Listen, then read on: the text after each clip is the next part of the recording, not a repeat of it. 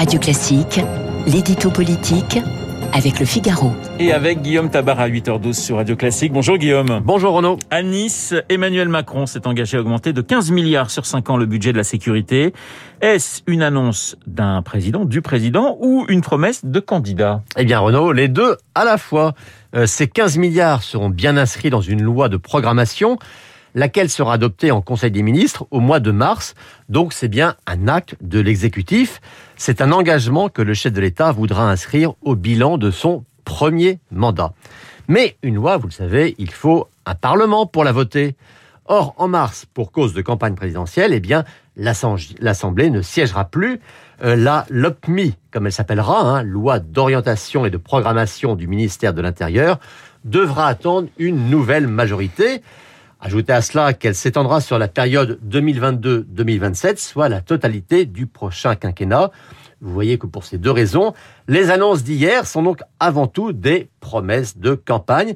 Mais, et voyez l'astuce, Macron peut dire, vous voulez cette hausse de 25% du budget de la police?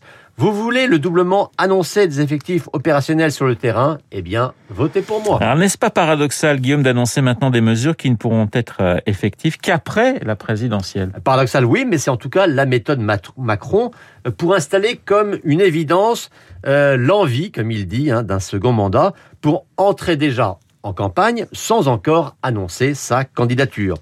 C'est assez habile hein, parce que comment reprocher au président de la République d'agir jusqu'au dernier quart d'heure, comme il dit, de son mandat et ne pas se contenter de gérer les affaires courantes? Que dirait-on si, à trois mois du scrutin, il disait la présidentielle approche, je lève le crayon Et cette idée de candidature évidente, pour ne pas dire de reconduction naturelle, est le cœur de sa stratégie électorale. Euh, c'est pour des décisions, euh, et, parce qu'il présente du coup à la fois des décisions immédiates sur le plan sanitaire, par exemple, des décisions qui sont d'ores et déjà prises et annoncées, mais qui ne pourront entrer en vigueur qu'après mai 2020, 2022, comme cette loi sur la sécurité. Il présente aussi des réformes qui ne seront lancées qu'après la présidentielle, mais dont l'on il dévoile déjà en partie le contenu, je pense à celle des retraites.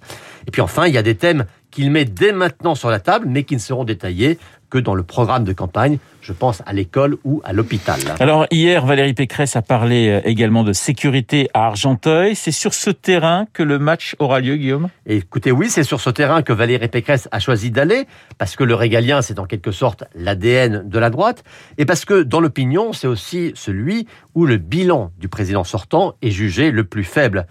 C'est sur ce terrain également que veut aller Macron parce qu'il veut toujours attirer à lui l'électorat de droite et parce qu'il sait qu'il a un retard à combler.